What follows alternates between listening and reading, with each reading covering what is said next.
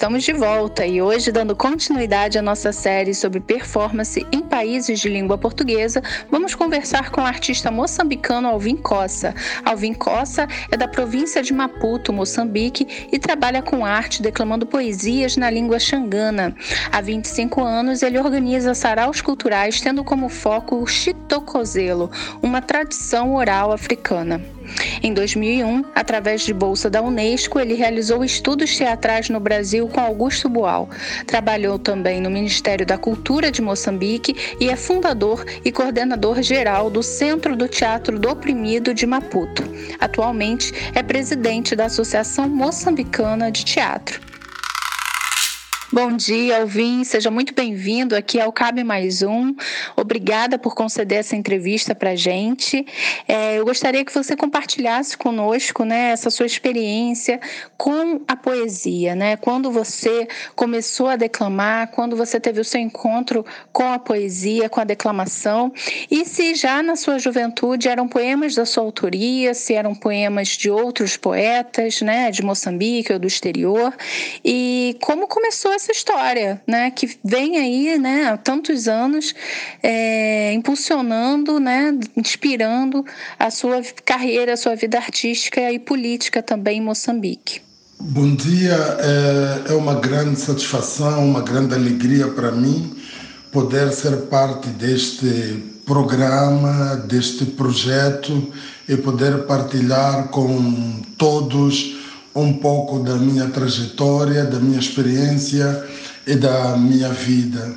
A verdade, a poesia encontrou-me a mim, eu fazendo as minhas brincadeiras de infância, correndo, saltando, cantarolando, a poesia apossou-se de mim ainda na adolescência, quando começo a experimentar a, recitar poesia, não da minha autoria, mas sim olhando para a poesia escrita por outros autores que na altura sequer sabia quem eram, não fazia a mínima ideia, mas já ouvia falar do Craveirinha, que é o nosso poeta amor, da Noêmia de Souza, e são esses poemas que me inspiraram que comecei os declamando. Eu lembro-me, ainda bastante adolescente, quando declamávamos Mãe África, Mãe África, um poema que marca toda uma geração.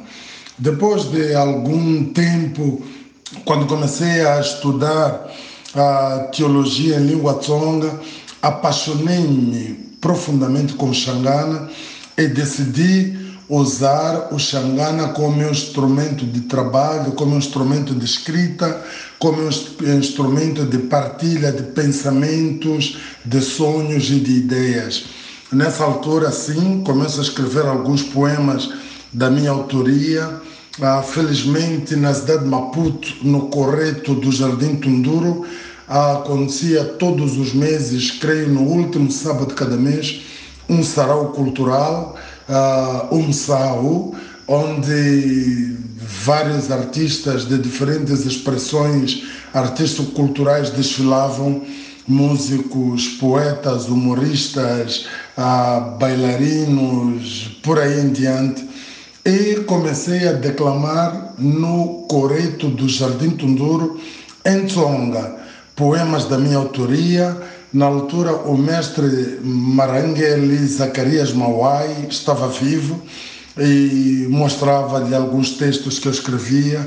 Ajudou-me bastante a escrever, ajudou-me bastante a pensar no estocozelo como um instrumento de luta, como um instrumento de intervenção, mas também como um instrumento de exaltar e evidenciar as boas práticas, as boas obras.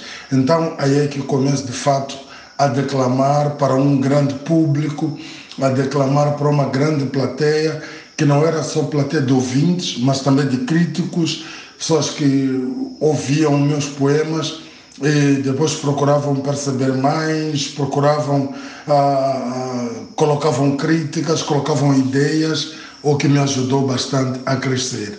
Então, a poesia encontrou-me no meu percurso de infância e caminhou comigo até os dias de hoje. Alvin, os nomes né, dos poetas Craveirinha e Noemi de Souza nos remetem a uma literatura de resistência, né, uma literatura contra o colonialismo português pela libertação de Moçambique. Né? E quando você traz a lembrança também do mestre Zacarias Mauai, é, da prática do Chitocozelo, do seu fazer poético em Xangana, né, na língua xangana, é, eu penso no longo processo de descolonização que nossos países, né, Brasil e Moçambique, ainda vivenciam hoje no século XXI. Né? Eu gostaria que você falasse um pouco para a gente, apresentasse a figura do mestre Zacarias, né? É, como, qual a importância dele para a cultura, para a resistência né, da cultura moçambicana é, e como vocês se conheceram também, né? qual foi o papel dele nessa sociedade. Bom, na verdade eu sou muito pequeno para falar do mestre Zacarias Mauai e, e seria necessário um trabalho bem aturado para uh, pesquisar, escavar e trazer o verdadeiro Zacarias Mauai, que foi, sem sombra de dúvidas, inspirador de muitos.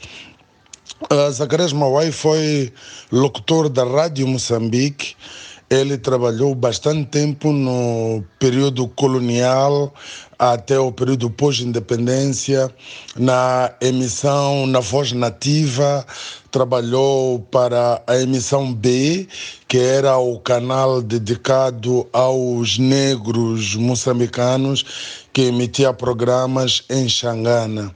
E foi efetivamente o exímio mestre que ensinou a muitos, primeiro, a usar os microfones de rádio, usar a sua própria língua como instrumento poderoso de luta, de resistência, mas também de transmissão de valores de cidadania, valores de liberdade e valores de, do, do ser humano. Zagras Mawai Paralelamente a esse trabalho uh, na rádio, ele sempre escreveu e declamou os tocozelos em vários eventos, em vários momentos. Infelizmente, durante muito tempo, o trabalho de Zacarias Mauai não foi uh, não ganhou destaque porque era sempre visto como uma manifestação sem grande interesse, que estava aliado ao obscurantismo. Talvez lembrar que depois da independência nacional em Moçambique, houve uma grande campanha de luta contra o obscurantismo que serviu bastante para a descrença das nossas raízes, da nossa religiosidade, dos nossos princípios culturais, das formas de socialização do moçambicano. Este Tocozelo, de certa forma, acabou sendo prejudicado por essa campanha, por essa luta, porque era visto como uma forma de exaltar figuras que outrora uh, juntaram-se, procuraram uh, ser parte do processo colonial. Então, não houve grande visibilidade, mas a partir dos anos 92, 93, o Estogozelo passou a ganhar uma nova dinâmica, uma nova vida com a ascensão ao cargo do presidente Joaquim Chissano, que toma posse depois das primeiras eleições gerais em Moçambique em 1994, aí o Stocozelo foi chamado, a, se calhar por uma ressalva que o presidente Chissano ele é natural de Gaza, da, do posto administrativo de Maleice, no distrito de Chibuto, e certamente ele conhecia o poder, o papel do Stocozelo para a cultura, para a, a religiosidade, para a espiritualidade dos moçambicanos. Porque o Estogozelo não é apenas um poema, é uma vocação também espiritual, é uma vocação ancestral, é uma forma de estabelecer a ligação entre o ser hoje, o ser ontem e o ser amanhã. Então o Estogozelo voltou a entrar no, no roteiro uh, das grandes cerimônias, dos grandes eventos. Eu lembro lembro perfeitamente que na tomada de posse do presidente Chissano, o professor Mauai declamou lá no palanque presidencial, eu declamei ali embaixo onde estava a população, onde estava o povo. E nessa altura, então, o Estocozelo deu a sua reentrada no mundo político, no mundo das artes e ficou por lá até os dias de hoje. Alvinha, eu tô te escutando e tô pensando aqui comigo que foi uma pena a gente não ter se encontrado pessoalmente quando eu estive aí em Maputo, né? É, quando estava começando a realizar essa pesquisa sobre performance, poesia oral. É, e tantas imagens, elas atravessam esse momento de escuta, né? De escuta da sua narrativa, dessa história, né? São imagens e várias suposições sobre o que, que é o estocozelo, né? Eu gostaria que você compartilhasse também com a gente é, o processo de criação criação dessa performance, dessa tradição oral, né? Eu também fiquei curiosa com esse episódio que você narrou, é, em que você e o mestre Zacarias compartilham uma apresentação de Chito Cozelo em espaços diferentes, né? Você com o povo e ele em outra, em outra área, em outra arquibancada. Eu queria que você comentasse um pouco esse processo também para gente. Com relação ao trabalho do professor, do mestre Zacarias Mauai, Uh, a verdade é que na tomada, primeira tomada de posse, depois das eleições multipartidárias, depois da introdução da democracia em Moçambique, ele fez a declamação lá do palanque, porque ele era o mestre, ele era o maior, e eu declamei aqui do lado onde estava a população, onde estava o povo. Uh, e pronto, uh, houve essa, essa separação, mas felizmente fizemos o trabalho para mesma audiência, porque todos podiam ver, todos podiam ouvir. A cerimônia foi trans, transmitida em direto pela Rádio Moçambique, pela televisão de Moçambique e várias outras televisões por aí. Ah, o termo estocozelo em si é um termo de origem, creio, zulo ou rosa, mas lá pelas bandas da África do Sul. Ah, a região sul de Moçambique tem uma grande ligação com a região, creio, norte da África do Sul. A região de Gazanculo e a região de Esqualaquala, de Mapai, acaba sendo de Gaza, tem uma ligação, somos o mesmo povo. Ah, para além de sermos bantos, somos tsongas e temos um grande encontro em termos de língua, em termos de práticas, em termos de cultura. Stocozelo, eu iria equipará-lo ao termo amém dos cristãos, que é aceitação, que é assim seja, que é concordo, que é agradecimento. Então, o Kutokosela é um ato de agradecimento, alto de crer e alto de exaltar. Na verdade, o estocozelo é mais praticado na região sul do país, particularmente na província do Maputo e Gaza, com maior enfoque em Gaza. Por isso que o estocozelo era geral, escrito e declamado em Xangana. Olha, o, Estocozelo é um momento de exaltação de atos, de feitos heróicos, históricos. É um momento de exaltação, de impacto de um determinado acontecimento que traga profundas mudanças no seio da comunidade, no seio da sociedade. A apresentação do Estocozelo é uma performance, sim, porque há trajes que devem ser usados. Eu normalmente uso trajes do, do guerreiro. Uh, aqui em Maputo chamamos de traje do xigubo, que é traje de guerreiro, que é uma vestimenta de pele de animais, uh, um escudo, é um cetro que, que é que é usado para esse momento de declamação. É um momento importante para questões de fé, para questões de crença, de vocação espiritual também.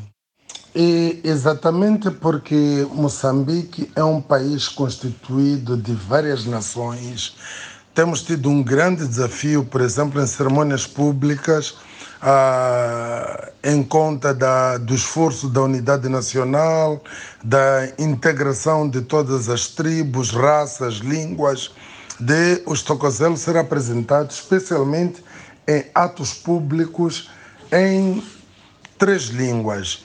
Uh, é apresentado em Xangana, é escrito em Xangana, é apresentado em Xangana, mas também é apresentado em Sena Ondao, que eh, são das línguas predominantes na zona centro do país, e também uh, traduzido para Macua. Há um esforço de traduzir para o português que eu particularmente nunca me simpatizei com essa tradução, porque há termos, há, há significância de palavras que simplesmente é difícil traduzir. Há, há um significado que as palavras têm em Xangana que não vamos encontrar nas outras línguas.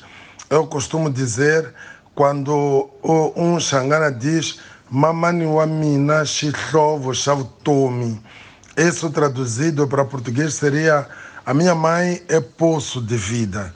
Mas na verdade, a minha mãe não é só poço de vida. A minha mãe é vida em si. A minha mãe é fonte de tudo que eu sou. A minha mãe é fonte dos meus sonhos, da minha esperança. A minha mãe é um pouco mais do que um simples poço de um, um simples poço. Então, as traduções às vezes roubam a essência que só se encontram numa determinada palavra, no contexto linguístico dessa palavra. Mas para que as pessoas percebam um pouquinho do que estamos a tratar e do que estamos a falar, às vezes abre-se essa possibilidade de tentar traduzir, não palavra a palavra, mas apenas os contextos que essas palavras são colocadas, para que as pessoas saibam de que é que se está a falar. Já tivemos desafios, por exemplo, de declamar eventos internacionais o Estocozelo teve que ser traduzido para inglês, para francês, para árabe. É só imaginar o desafio que se tem nisso. A nossa felicidade é que as pessoas podem, de certa forma, ter ideia do que está a ser falado, mas certamente não irão receber a mesma dosagem que os falantes da língua recebem devido ao poder de cada palavra que é pronunciada. E Alvin, qual é a periodicidade dos eventos né, de Chitocozelo? Você falou que realiza esses saraus é, e eles são feitos de quanto em quanto tempo? Né? Também tô, fiquei curiosa para saber quem são as pessoas que participam. Né? São pessoas mais velhas que fazem Chitocozelo? São pessoas mais jovens? É, homens, mulheres? Como, como isso se dá? Né? Como funciona? Uh, nós realizamos os saraus mensalmente e com a participação de todos, jovens, velhos, crianças, homens e mulheres, porque nós usamos o sarau como um espaço de treinamento, sobretudo da juventude, para a escrita e declamação do estocozelo. O estocozelo em si, na sua essência, é estocozelo único para cada evento que está a ser, eh, que está a receber essa, essa laudação, que está a receber perdão, essa, essa honra. E no Sarau Cultural é um espaço de treinamento, é um espaço de aprendizagem, é um espaço onde nós que já fazemos o trabalho há algum tempo, partilhamos algumas técnicas, quer de escrita, quer de, de, de declamação com a juventude e todos podem declamar. Mas se prestarmos atenção nos verdadeiros atos, nas verdadeiras cerimônias, declamam pessoas que sejam um pouquinho mais adultas, que tenham alguma experiência de vida, porque não passa apenas de repetir palavras. Há uma necessidade de incorporar a cada palavra, o seu sentimento, a sua emoção. As palavras ganham vida na declamação de Estocozelo e deixam de ser meras palavras, mas passam a ser um estímulo espiritual, um estímulo emocional e, sobretudo, uma forma de transmitirmos os valores, o impacto e o trabalho realizado pela personalidade ou pelo ato que esteja a ser, nessa altura, a, a, a receber a laudação. Na verdade, o estocozelo é único para cada evento. Stocozelo, tentando traduzir para a língua portuguesa, diríamos que é um poema laudatório. E o poema laudatório faz a laudação para um ato, para um evento, para um acontecimento, para uma celebração. Se estamos a fazer o Stocozelo para os 100 anos de Eduardo Mondlane, é um Stocozelo que é para os 100 anos de Eduardo Mondlane. E se tivermos que fazer uma outra celebração para os 101 anos de Eduardo Mondlane, aí vamos ter que escrever um outro Stocozelo no contexto dos 101 anos. Portanto, o Stocozelo está contextualizado ao acontecimento, ao evento, à laudação que se pretende fazer. Ele não é completamente improviso, porque o Stocozelo sempre tem que resultar de uma pesquisa, uma profunda pesquisa da história, das circunstâncias, do acontecimento, de tudo que está à volta da laudação que se pretende fazer. Então, ele é escrito, ele é trabalhado para que corresponda na essência à laudação que se pretende fazer.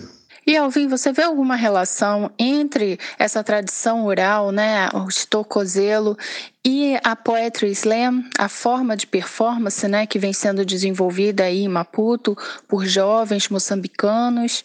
Queria saber se você já foi em algum evento desse e, e se você vê alguma relação entre esse, esse modelo de poesia oral contemporânea com o Chitocozelo.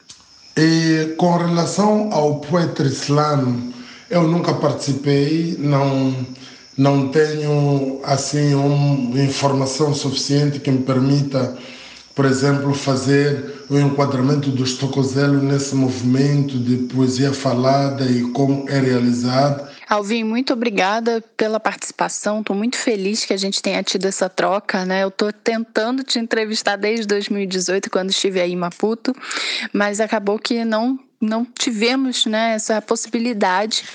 É, então está sendo muito bacana que apesar desse momento caótico que a gente está vivendo com a pandemia, a gente também passou a olhar para as tecnologias digitais, né, outras possibilidades também de contato. Então, muito obrigada mais uma vez por ter topado né, essa conversa. É, e eu acho que a gente pode fechar também falando do seu encontro com o teatro, do seu encontro com o teatro também brasileiro, né? O seu intercâmbio para o Brasil, o seu contato com Augusto Boal e o Centro do Teatro do Oprimido, né? E aí a gente fecha essa nossa conversa. Mais uma vez, obrigada mesmo.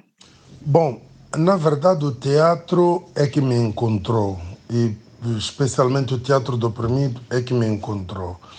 Eu sou da Igreja Evangélica Assembleia de Deus e sempre estive ligado um pouco ao mundo da arte, da representação, do entretenimento.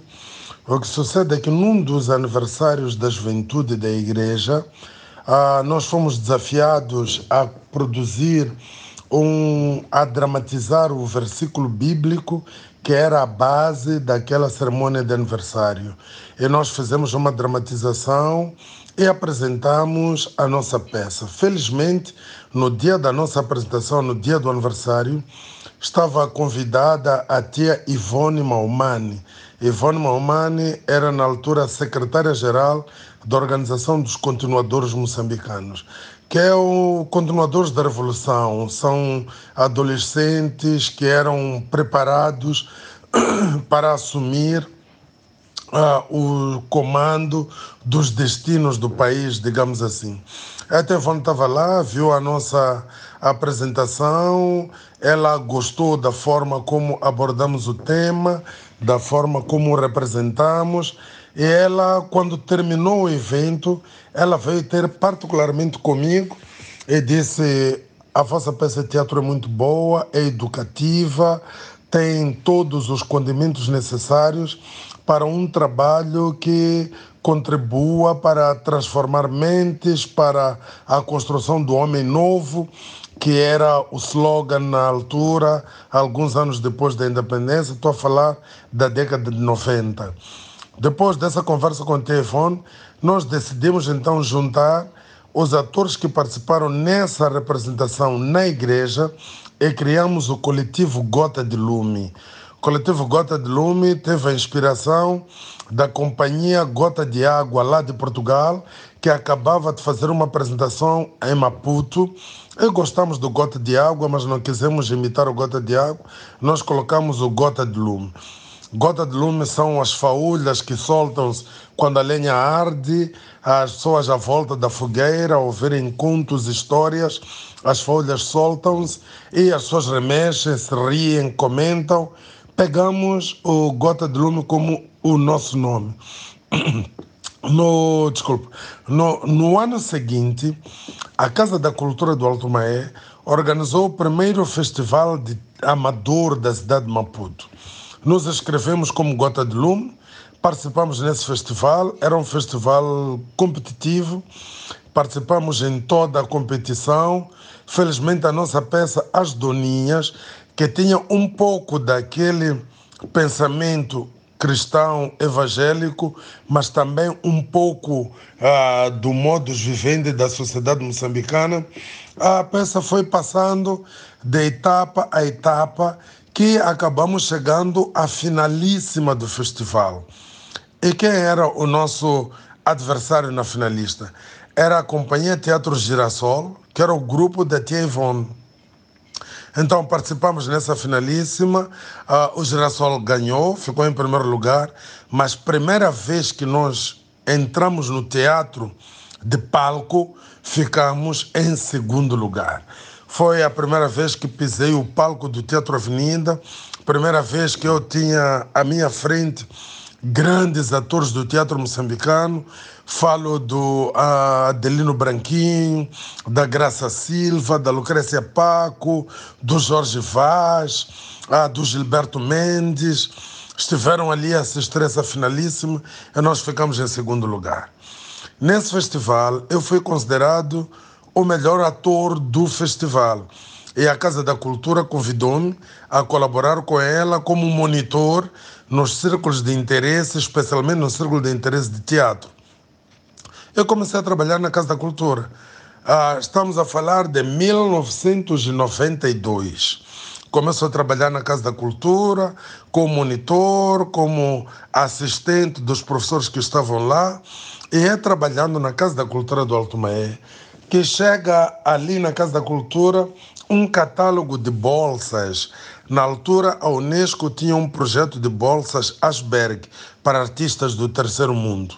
O catálogo chega na Casa da Cultura, eu pego o catálogo, leio, tinha vários cursos em várias partes do mundo, mas tinha um no Brasil que era Teatro do Oprimido.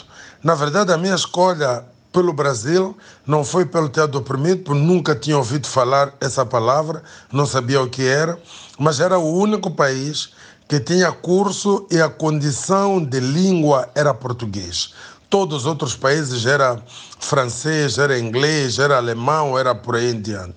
Então, candidato-me ao Centro de Teatro do Oprimido, não fazia a mínima ideia do que era. Eu candidato-me porque era uma residência de teatro e questão de língua era português. E pronto, candidato-me lá. Fomos pouco mais de 3 mil candidatos de todo o mundo Felizmente, o laureado fui eu.